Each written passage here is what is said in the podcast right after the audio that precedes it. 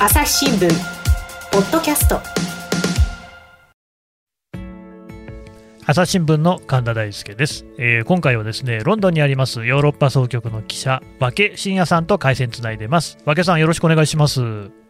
ろしくお願いします。はい。で今回はですねあのワクチンの話をしてもらおうと思うんですけれどもまあワクチンといってもねただまあいろいろあるんですけれども今回どんな話ですか？これやっぱ今、新型コロナウイルスのワクチンっていうのが、日本でも多分すごく話題だと思うんですけれども。大変話題です。ね、これやっぱ、この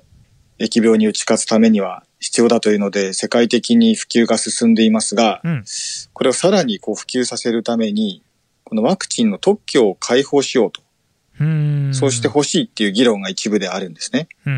この話をしたいと思います。特許を開放する。うん、どういう動きが起きてるんですかね？はい、これあの、もともとはですね、WTO、いわゆる世界貿易機関の方で議論されていたんですけれども、この WTO っていうのは、こう世界で特許を守るルールを定めてるんですね。で、これだけど去年の10月にですね、うん、インドと南アフリカが、うん、こうコロナ禍と戦うためにワクチンを含めて必要な特許を一時解放してほしいということを求めました。提案しました。うん、はい。で、これワクチンが普及が遅れているアフリカとかですね、中南米ですとかアジアとかの、まあ主に途上国が、これが大賛成で、乗ってきたんですけれども、一方でこの欧米、それから日本も含めて製薬業界が強い国っていうのがこう難色をずっと示してきたんです。WTO で起こりがちなんですけれども、先進国と途上国の対立というかですね、考えの差っていうのがまたこう一つ明らかになっている形だったんですけれども、うん。うん、最近になって事態が急変しました。急変。何ですか？はい。何があったかというと、その一緒に抵抗していたアメリカがですね、うん、本意をして、先月5月にですね、バイデン政権がこう支持に回ったんですね。おお、これね、和気さん思い起こせば、ポッドキャストでも WTO の話しましたよね。はいししましたね、はい。で、あの時に、ぬごじさんね、ぬごじさんそうです。ねそう、ぬごじ、はい。お根性、お根性、イエアラさんです、ね。お根性イエアラさんね。はい。えっ、と、ナイジェリアの方でしたっけね。そうです。うん、で、まあ、その就任がすごくその、ね、遅れていて、それなんでかっていうと、まあ、あの韓国の候補もいて、それをアメリカ、トランプ大統領時代のアメリカが推していて、なんだけれども、まあ、それがようやく決まったよっていう、そういう話でしたよね。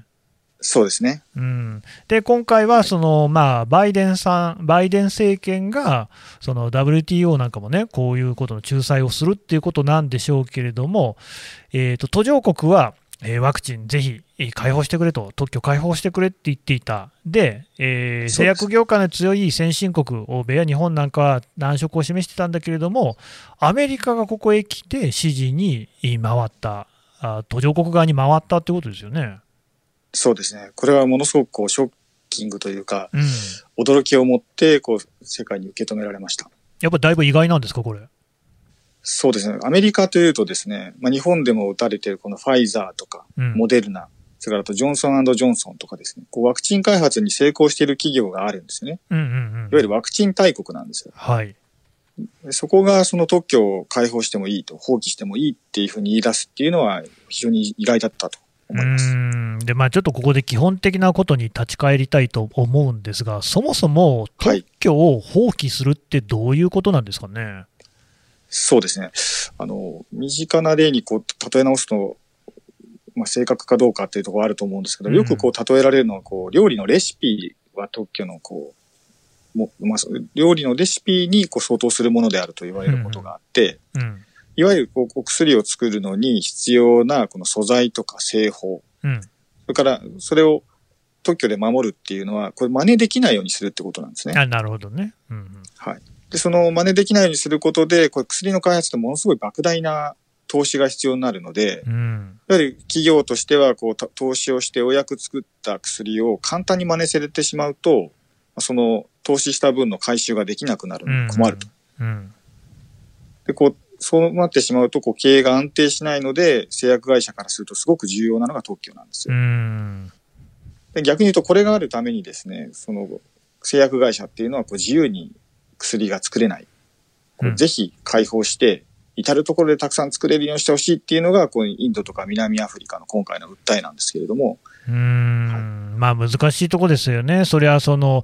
ね、こういうその命のかかった問題であのお金を持っている、持っていない、あるいはその、ね、先進の製薬会社がある、ないっていうことで、まあ、救われる命が救われなくなってしまうとしたら、これは大きな問題ですが、他方、確かに製薬会社側から見れば、めちゃくちゃお金使ってると。にもかかわらず、ワクチンで全然回収できないってことになると、じゃあもうワクチンなんか作んないよっていう話になりかねなくって、これはこれで人類にとっては困ったことになっちゃうわけですね。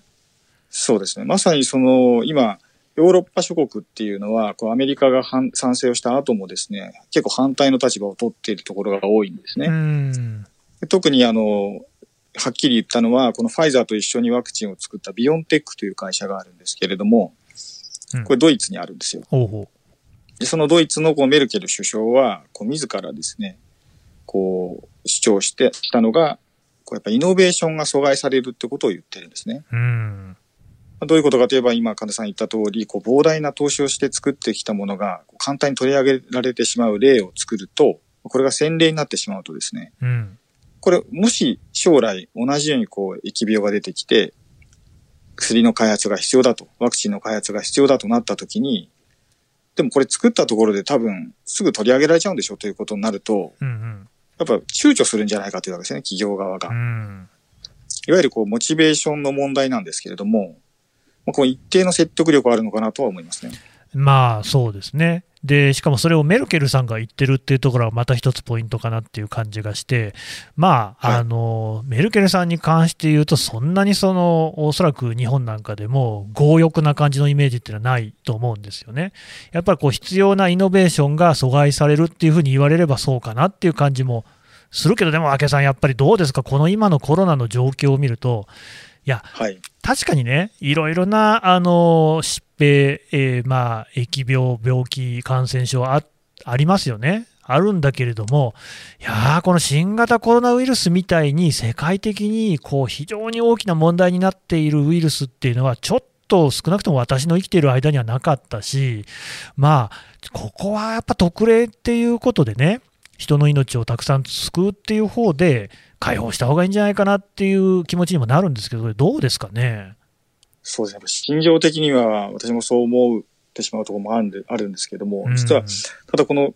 話し合ってる WTO で話し合ってる国々もですね、やっぱたくさん作れる方がいいと。そこの部分に関してはみんな一致してるんですよ。ああ、そうなんですね。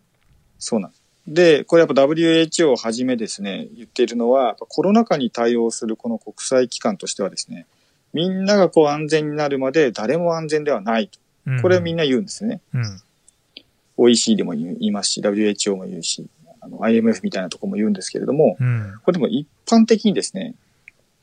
こう、いわゆる英国株だとかインド株っていうのは今日本でもこう毎日新聞とかで出ると思うんですが、変異株ですね。うん、いわゆるその変異株、うん、これやっぱ強い感染力でこう注目されてますけど、感染がですね、収まらないと、絶対ああいう変異株ってのは次々出てくるんだと思うんですね。ああ、そうですよね。うん。一般的に。で、そうすると、そのうちこのワクチンが効かない変異株っていうのも出てきちゃうかもしれない。なるほど。そしたら今、あの、ワクチン普及せん、こう、先に進んでる国もですね、全部やり直しになっちゃう可能性があるわけです。うん、だから、こう、やっぱ世界で一気にこう、ワクチンを進めなきゃいけないというので、増産する方向ではみんな一致してるんですね。なるほどね、これだからまあ、例えとしてあってるのか分かんないですけれども、なんかその雑草の駆除なんかでもこう農薬を作るんだけれども、だんだんそれにこうね、あの負けない別の雑草みたいなのが出てきちゃってみたいなことで、やっぱり生物、生命体っていうのは進化を常に続けている、それはあのウイルスにしても同じことで、結局そういうそのワクチンがあの開発されても一部にとどまっていると、いろんな国でいろんな変異株が出て、その中で、まあ、まあ、従来のワクチンが効かないものが出てきちゃうかもしれない。そうです。たらこれは困っちゃいますから、やっぱりそれは増産した方がいいってことになるんじゃないですか？そうです。だそこのところではみんな一致してるんだけども、じゃあその手法として特許の解放っていうのが答えなのかと。いわゆる特許を解放してレシピをみんなに見せれば自然とこう増産されるのかっていうところで、えー、疑問を欧州とか日本は抱いてるわけですね。うんはい。これさっきあの、レシピに、料理のレシピに例えるのかと言いましたけども、やっぱりこう説明する人の中にはですね、こう同じレシピをでものを作っても同じ料理ができるかというと、やっぱ違うでしょうと。ああ、そうですね。これは、それはやっぱり必要な器具であるとか、素材であるとか、それから成熟した職人のこう工夫とかコツみたいなものがあって、ようやくそのものが出来上がるわけで、うんでそうするとこのワクチンなんか非常にデリケートなものなんで、ものすごくその精度が求められるわけですね。うん。で、こう、さらに言えば、できた後の輸送であるとか、その冷蔵の管理であるとか、そういったことも含めたノウハウがあるので、こうしたものをセットで一緒にやっていかないといけないのに、まあ、レシピだけ開放していろんなところで作り始めるとですね、これは粗悪品が出てきたり、もしくは、こう、今言った機材とか素材の奪い合いが起きたり、かえってその安定供給に差し支えるんじゃないかということを日本の製薬業界なんかも懸念しています。うん。朝日新聞ポッドキャスト。朝日新聞ポッドキャストニュースの現場から。世界有数の海外取材網国内外各地に根を張る記者たちが毎日あなたを現場に連れ出します。音声で予期せぬ話題との出会いを朝日新聞ポッドキャストニュースの現場から。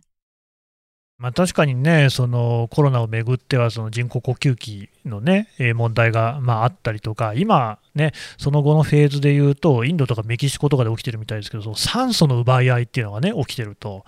でだからまあ、そういうようなことで、いろいろなものの奪い合いっていうのが、そのワクチンをめぐっても起きるとしたら、それは確かに不幸、不幸かもしれないですけどね、ね。まあ、和気さんね、僕もね、こんな言い方もなんですけれども、はい、まあ、そうは言ってもやっぱり、お金の問題なんじゃないんですか？やっぱり特許を放棄しちゃったらね、お金がそんなに儲かんなくなっちゃいますもんね。ねまあ、現実問題、そこはやっぱ無視できないと思いますよ。その、うん、儲からなくなってしまう株主もいますしね、企業からすると。それはそうです。そういう企業がある国からしても、やっぱり簡単に諦めてくれというのは、なかなか言いづらい。先ほどのあのイノベーションの話もありますけれども、うん、やっぱなかなかこう企業のえー、開発とか研究っていうのを続けさせるモチベーションもやっぱ維持していかなきゃいけないと思うんで、うんうん、その国としてもそんなの簡単に飲めないと思うんですけども、うん、で、じゃあ欧州の人たちがでも何て言ってるかと、これはちょっと同情的になるところもあるんですけども、やっぱ基本はこの貿易の促進であるべきだということを常に言っていて、なぜかというとですね、これあの、この間のフランスのマクロン大統領なんかこう不満をぶちまけているような言い方をしてましたが、うん、これイギリスとかそれからアメリカとかってワクチンが今すごく進んでますよね。うん、はい。で、これ開発国でもあるわけですよ。うんうん、どうしたかというと、やっぱり自国優先で接種を進めたんですね。なるほどね。で、実はあんまり他国にこう融通これまでしてこなかったではないかということを、うん、このフランスマクロンさんは言っていて、うんうん、ヨーロッパを見てみてくださいと。うん実はこれ、ヨーロッパって製薬工場がいっぱいあるんですけれども、うん、そこで作った分の半分ぐらいこう域外に輸出してるんです。ええー、そうなんですか。そうなんです。ヨーロッパもあの、当初、ワクチン接種遅れてると言われたんですけど、その中でも出せる分は出してたんですね。一時期こう出さないようにしたらどうかっていう議論もあったんですが、うん、そこでこう、人道的に許されないということで、どんどん出してます。うん、だ今日本に届いてるのもヨーロッパからですね。なるほど、ね、で、そう、そういう状況で、このイタリアのドラギ首相、今あの、かつてのあの中央銀行の総裁が首相になりましたけれども、はいはい。このドラギ首相もこの間このワクチンにこう飢えていながら自分たちは輸出してきたんだという表現をして、こう EU の貢献にもちょっと理解をしてほしいと。まあ、今ちょっと世界の構図から言うと、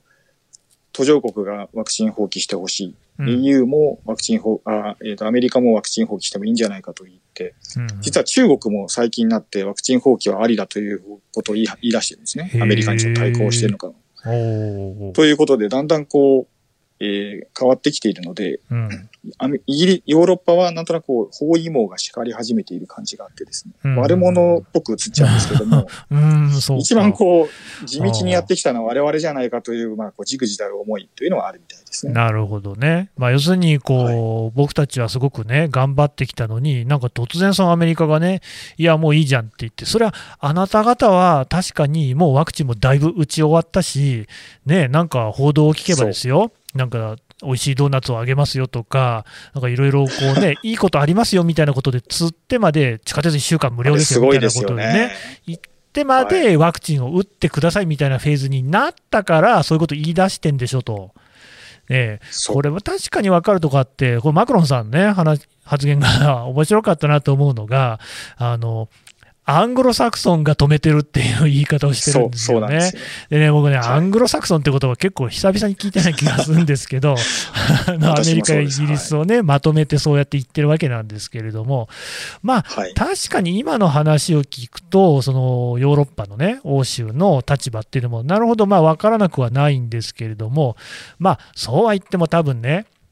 まあ、アメリカが、さっきね、和気さんが言ったみたいに、アメリカが賛成した、その特許のね、解放に賛成したっていうことの影響は大きいだろうと。で、中国もそうだっていうし、当然途上国としてはもともとそうなんですから、まあなんか長くそっちの流れになるのかなっていう感じするんですけども、実際今後どうなると見てますか？そうですね。この WTO のあくまでも委員会の中で今度は冷静な議論が進んでいくんだと思うんですね。うん、で、インドと南アフリカの方でもう一回こう再提案をして、えまさに今月からもまた話し合いが再開されるんですけれども、うんうん、今ヨーロッパがじゃあ代わりの代替案として考えているのは何かというと、ライセンス契約のあの増進、ライセンス契約を促進していこうということなんです。うんどういうことかというと、これあの、ライセンス契約なので、特許の解放と、まあ、解放とはちょっと違って、そのどういう作り方をするかとか、何が必要かということを全部教えますと。うんうん、ただそれは開発企業がこう対価を得て、まあ、生産指導するような形をイメージしていて、はい、だ一定に、一定その製薬企業に対して見入りが確保できる。お金もらえる。その上で、うん、そうです、お金ももらえる。まあやっぱその、無視できないですよね、先ほどの話で。その上で品質管理もちゃんとその企業がバックアップしていくので、何が必要かとか、その生産のその素材の供給網はどうなってるかとか、うん、あとここはこういうコツが必要ですよっていうことまで含めて、技術移転とかって言いますが、含めてやっていきましょうと。うん、それが一番こう近道なんじゃないですかというのをヨーロッパは言っていて、うん、まあ、その生産できる工場があるのならばですね、そうやってなんで、もうすでにそういうノウハウを持っているところが一緒になってやっていくのが一番確実ですよというのを言ってます。なるほど。はい。うんうん、だこれ、あの、先ほどのヌゴジさんとしては、こう、どうしても年内にですね、これ、だだらだらこんな、あの、今まさにね、こう、人の命が失われてるかもしれないところに、ずっと議論だけしてでもしょうがないので、なるべく今年中にきちっと結論を出すんだと。で、言ってますので、はい。まあ、出るんですか、ね、スピードアップしていくんじゃないかなと。いやー、でも今年中っていうのもなんかちょっと僕にはね、なんかのんびりしてるようにも聞こえますけどね、その間にどんどん人が死んでいくんじゃないかっていう、あるいはなんか、どんどん変異株が出てきちゃうんじゃないかってっていうね、もちろんその簡単に結論が出る話じゃないんで、じっくり議論をしなきゃいけないってのは分かるんですけど、やっぱこういう事態ですし、そもそもコロナがね、えー、拡大し始めてから1年以上経ってるわけなんで、ちょっとね、はい、結論出すのをね、早めてほしいな、今のね、はこうやり方なんか、なかなか良さそうに聞こえますけどね。どうですかね？そうですね。なぜこれじゃダメなのかっていうのは、やっぱりヨーロッパとして、まあ、製薬業界としても思っているみたいで、うんうん、その方でやっぱ言われるのは、一方でというんですかね、あの、うん、もしレシピをじゃあ開放したとしてね、どれぐらいのところで本当に作れるのかっていうのは、ある意味懐疑的に見てるところもあるんですよね。やっぱその粗悪品が出回るんじゃないかとやっぱ恐れをすごく持ってるところもあるみたいで、うん、で実際その途上国で、これはあの、中でこう議論している人なんかに裏で話を聞くとですね、途上国で本当にその生産能力で、そのレシピが分かったからといって、すぐにこう作れる能力があるのはインドぐらいじゃないかっていう話もあるんですよね。まあ、インドは、ね、インドって実はあの、うん、はい、はい、製薬を、あの、大国なので。もともとそのワクチンなんかもいっぱい作ってる国なんですよね。そうです。あの、いわゆるジェネリックって言われる薬を作る技術にすごく長けてるんですね。うん、あのはい。なので、まあ、インドだったらできるかもしれないと。たただ、その他の国になると、本当にその、それに耐えられるだけのですね、インフラからあるのかっていう疑問はあって、そうそう、仮にレシピを公開してもインフラ作りから始める、いわゆる工場作りから、もしくはサプライチェーン作りからという話になると、結局時間がかかるんじゃないかという、言われていますね。うん、確かにそれはあの本当に一つね、重要な視点で、結局のところ、まあ、途上国の場合だと、まあ、極端な話にはなるかもしれませんけれども、道路とか電気とかだって全然通ってないところもあるから、であのね、ワクチンというと、ちゃんとあの管理された温度の下で、えー、適切にこう輸送されないことには、どんどんこう捨てなきゃいけないってことになっちゃうわけですよね。だし、そ、ね、まあ、そもそもじゃあ、そういうことを作るっていうことになると、そりゃなかなか簡単な技術ではないだろうっていうのは容易に想像がつくところで、まあ、そういう意味ではね、はい、ヨーロッパが言ってることも分かるなっていう感じはするんですけれども、なんかね、あの和気さんの話で問題の所在はだいぶ分かってきたんですが、ただやっぱりこの、ね、先進国と途上国の間でこんだけね、ワクチンに関して広がりが出ちゃってるっていうのが、ね、やっぱこう、どうにかなんないのかなって感じしますよね。これあの、やっぱ問題の根っこはそこにあって、やっぱ先進国、途上国、これワクチン格差っていうふうに今言われてますよね。うんうん、で、これアメリカのデューク大学ってところがまとめているんですけれども、こう、高所得国、先進国ですね。はい。大体これ今60億回分近い59億台の、えー、ワクチンを確保してるっていうふうに言われてるんですね。ほうほう60億。それに対して、じゃあ例えばアフリカ連合とか、うん、いわゆる、えー、低所得国と言われているあの国に対しては、2億7千万回ぐらいのワクチンしかまだ確保ができてないんです。めちゃくちゃ少ないです、ね、差ですよね。はい。これあの、アッパーミドルとか、あの、ミドルクラスとかっていろいろこう、ちょっと分かれてはいるんですけれども、うん、ただこの、このやっぱ、低所得国と高所得国のこの差を埋めるために、どうしたらいいのかというので、まあ、WHO なんかも一生懸命やってるんですよね。コバックスという、よく聞く、あの、いわゆるワクチンをみんなで、えー、届けようっていう仕組みですね。うん、まあ、こういったものも作ってるんですけども、そのコバックスもやっぱ23億回分なんです、まだ。うんうん、そうやっぱ先進国のその60億の3分の1ですよね。うん、やっぱどうしてもこの不公平感っていうのは何とかしなきゃいけないっていうのはずっと思っていて、で、先進国もやっぱこういった議論も出てきている中でですね、巨額のこう支援金をどんどん出して、コバックスの取り組みを後押ししようっていうこともやってます。なるほどね。いや、まあ、だってその先進国が豊かな暮らしできてるのは、はい、そういう途上国からね、安くいろんなものを買い叩いてるからっていうところもあるわけで、あるいは労働力とかをね。だからそういうことで言うと、やっぱりね、あの全部地球通などとつながってるわけですから、なんとかこう一体でうまい具合解決してほしいなって感じしますけれどもね。そうですね。やっぱその本当に WHO が言うような、あの、安全になれるのはみんなが安全になった時だというのはその通りだと思うので、うんうん、はい。なんとかこうやっぱみんなでできるし取り組みっていうのを考えなきゃいけないんだと思うんですけれども。ちょっとあれですね、野、はい、越さんのリーダーシップにも期待したいところですね。そうですね。すごい頑張ってますね、今。決してあの、野越さんの言葉を見てると、あの、ワクチン特許だけがやっぱ正解ではないということを彼女も分かっているのかなっていう気はするので、うんうん、なんとかこうバランスの取れた回答っていうのを引き出してもらいたいなというふうに思います。わかりました。和気さんどうもありがとうございました。ありがとうございました。朝日新聞ポッドキャスト